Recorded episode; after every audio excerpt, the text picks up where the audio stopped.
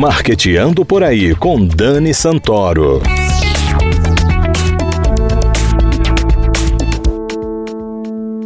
Bom dia, galera de marketing. Sejam bem-vindos ao Marketeando por aí. O mercado imobiliário é a bola da vez entre os principais investimentos de 2020. Taxas de juros mais baixas, propostas atrativas de financiamento e prestações abundantes movimentam o setor, que espera uma retomada neste segundo semestre. Durante a pandemia, os profissionais da área precisaram se adaptar a um novo cenário de distanciamento social, se reinventando na forma de atrair e reter clientes. Para colher bons frutos, as empresas devem entender que adaptações são essas, que passam principalmente por soluções tecnológicas e de marketing. Para isso, vamos conversar com o publicitário Herman Fernandes, da Chama Publicidade, que vai nos contar como vem trabalhando o marketing do setor imobiliário. Herman, muito obrigada por conversar conosco, você que já é sócio do programa. Bom dia, Dani, bom dia a todos. É um prazer grande poder bater papo contigo e trocar um pouco dessa experiência que a gente tem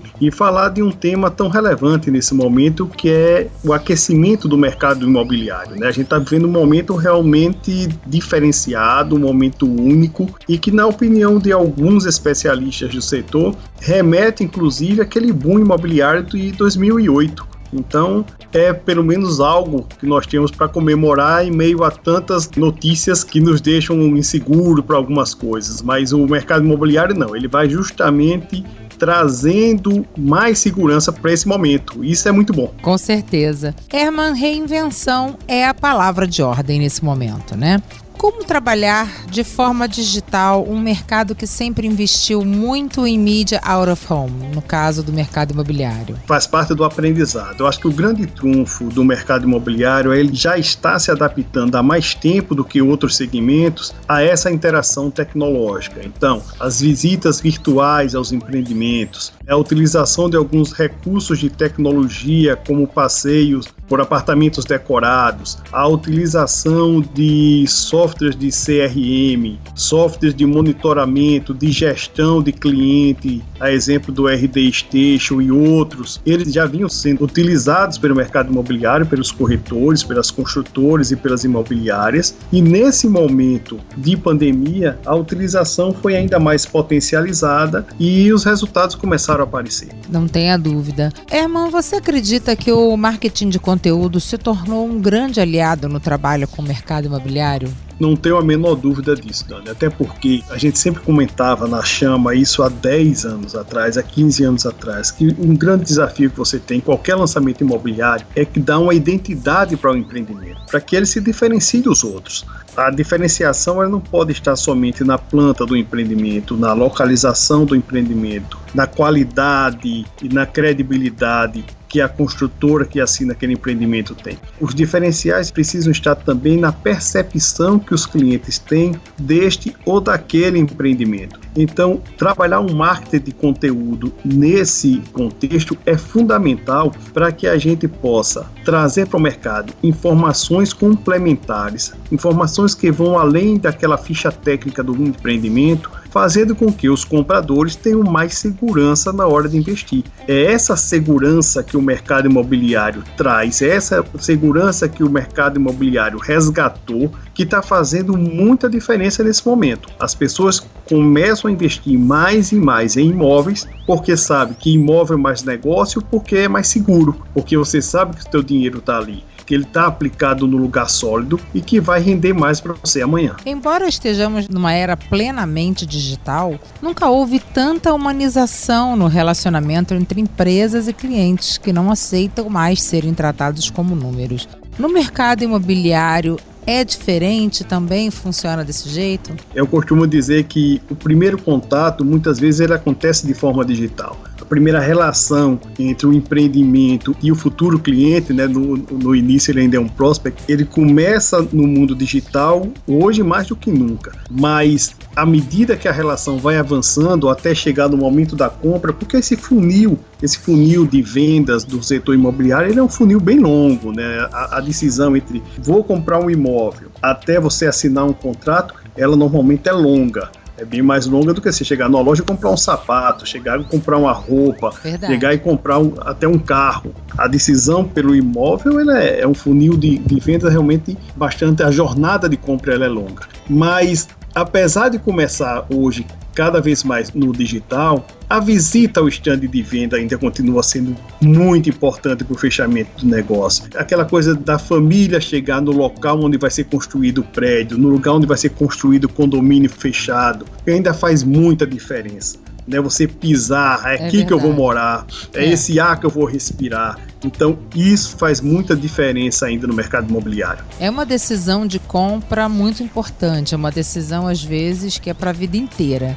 Então, você realmente a jornada é longa, né? Você não, não define que vai comprar um imóvel assim logo de cara. Então, é como você disse, precisa fazer todo esse trabalho, esse processo. As pessoas precisam sentir aonde vão morar, né? Ou aonde vão investir também, porque imóvel também é um investimento. Conta pra gente quais foram as principais estratégias que vocês utilizaram para atrair os clientes para as construtoras. As redes sociais, digital influencers, blogueiros, eles ajudam a vender imóveis também, Herman? Sem dúvida, essa turma ajuda a vender qualquer coisa, desde que tenha uma relação sincera e verdadeira com aquele produto que está anunciando. Eu acredito que hoje o cliente, independente daquilo que ele está adquirindo, daquilo que ele está comprando, daquilo que ele está procurando, ele busca nesses influencers verdade. A partir do momento que você transmite essa verdade, que esse influencer passa a ser visto como alguém que tenha autoridade para recomendar este ou aquele produto,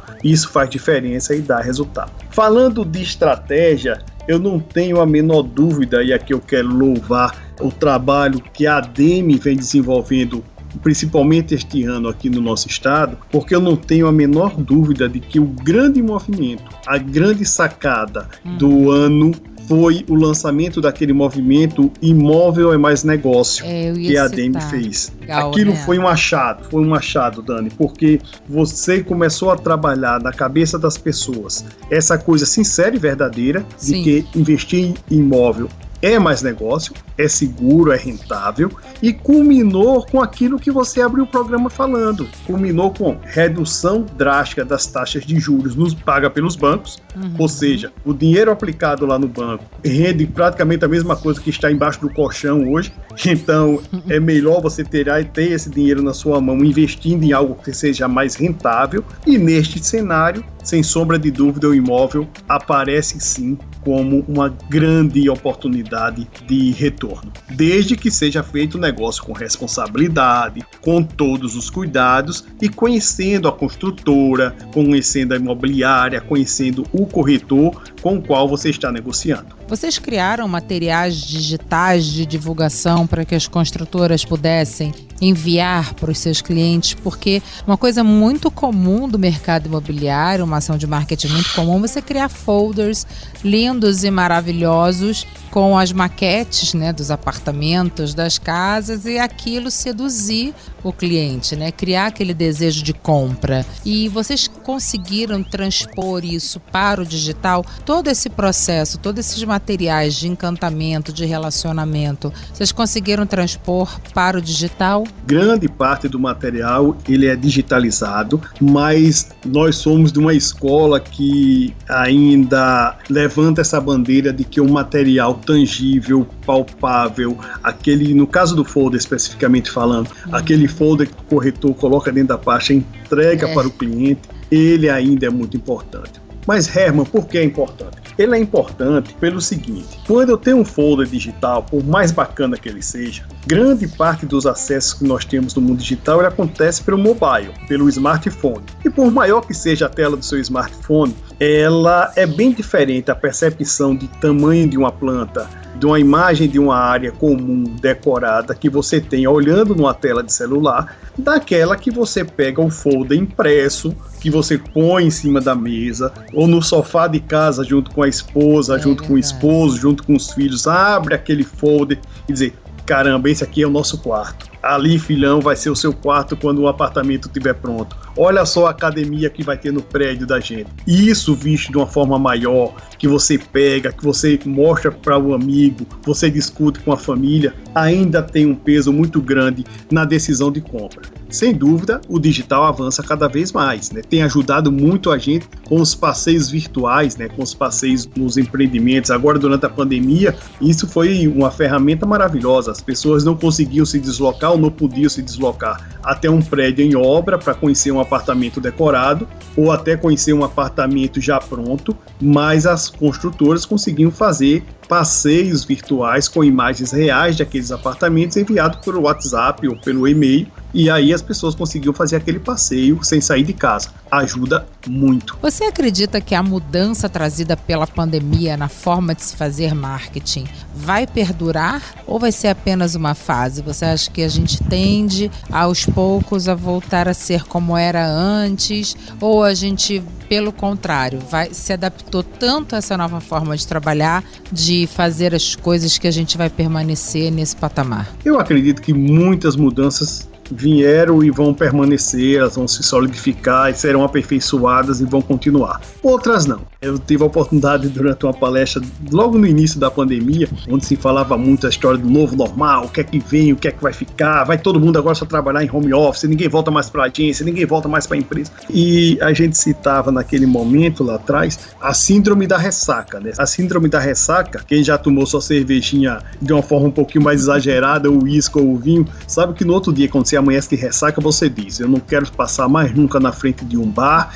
Quem me chamar para beber sabe que eu não vou, que vai ser meu inimigo. Isso, Isso é a ressaca. Quando a ressaca passa, você abraça o garçom, você volta pro bar, você vira arroz de festa. é né? Né? Então, eu, eu acredito que essa, eu acredito que essa pandemia vai ter muita coisa que vai servir de exemplo da síndrome da ressaca. Daí os, os bares, os restaurantes voltando a ter o seu movimento, os hotéis cheios, as pessoas querendo ir à praia, fazer seu esporte de praia, como o beach tênis, né? Que eu soube que o beach tênis, inclusive, ganhou no, uma nova débita, tô sabendo, né? E, e, faz parte, a gente quer isso, a gente quer o contato, né? O ser humano ele é social e ele precisa dessas relações sociais e a presença é muito determinante para isso. Eu concordo com você, a gente estava sentindo já muita falta do contato humano, de se relacionar, de frequentar os lugares que nós sempre frequentamos e isso faz parte da vida, né? Do envolvimento humano